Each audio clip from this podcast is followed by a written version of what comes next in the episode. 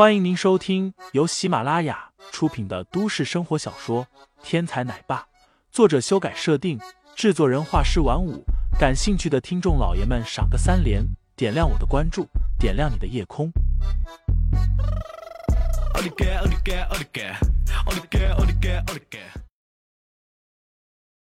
第六十七章勒索下。不过他也不惧，我是堂堂蒋家的大少爷。明珠双杰之一，未来蒋家的继承人，你还能够像其他人一样打我？想到这里，蒋一南脖颈一挺，之前对韩新宇的一套说辞又来了。我是看在蒋韩两家是交的份上，来帮韩氏集团解决麻烦的。只要我帮助韩家还清了债务，那么韩氏集团将出让一定的股份给我。林飞点头，我明白了。你和刚刚那些人一样，是为了帮助韩氏集团来的。那么好了，你是准备帮助五千万呢，还是准备帮助一个亿呢？又或者将所有的债务全部都帮忙还掉？蒋一南心道：“你果然不敢对我动手。”当即点头道：“没错，只要信宇签下合同，我立刻想办法将韩氏集团的外债抹平了。”林飞眼前一亮：“这话是真的？”当然是真的，我蒋一南的信誉有谁会信不过？蒋一南拍着胸口保证：“那就好办了，星宇，赶快给我写一张一千亿的欠条，要以韩氏集团的名义写。这个蒋少爷衣冠楚楚，一看就是有钱人，一千亿对他们家肯定是小意思。你把欠条写好，我们就把韩氏集团交给他。到时候我们还在韩氏集团上班，他给我们发工资，还给我们一千亿。”多么划算的买卖啊！蒋少是为我们来解围的，一定不会让我们失业，对不对？如果我们上班不开心，就带着这些员工再重组一个韩氏集团，反正有一千亿，再造两个韩氏集团都绰绰有余了。蒋少，你说是不是？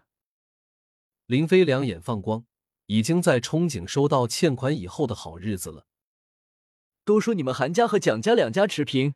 谁知道人家蒋家随随便便就可以拿出一千亿来收购一个集团，你们韩家差远了！韩新宇原本还以为林飞要屈服呢，没想到竟然冒出了这么一个坏主意。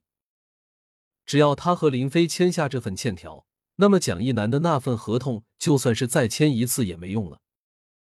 他可以抹平自己找来的那些企业的外债，但是又怎么能够抹平韩氏集团欠林飞的债务？一千亿啊！就算韩家和蒋家两家的所有资产加起来都不够一千亿，这让蒋一南那什么还？还以为林飞只是个暴力狂，只会打打杀杀威胁人屈服呢，没想到现在才是真正的杀招。有了这张欠条在，蒋一南再千方百计的想要攫取韩氏集团的股份也没用了。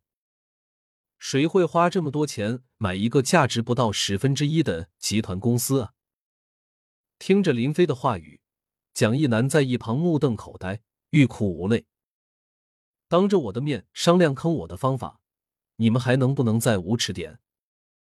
韩新宇动作很快，一张欠条眨眼间写完了，然后打开办公桌，拿出韩氏集团的合同专用章，啪嗒一声，盖章生效。一张韩氏集团欠林飞一千亿的欠条就此完成了。林飞接过欠条，郑重其事的将之放入衣袋当中，然后一本正经的对蒋一南道：“那个蒋少，我们的欠条完成了，你的合同什么时候签？你那里还有没有备用合同？如果有的话，我们现在就签；如果没有，我把刚刚的废纸烘干一下，看看上面都怎么写的。”我让这里的员工重新打一份出来，我们马上签字盖章，很快的。姓林的，这次算你狠。不过新雪还在巡捕局呢，诈骗的事一日不解决，他就一天出不来。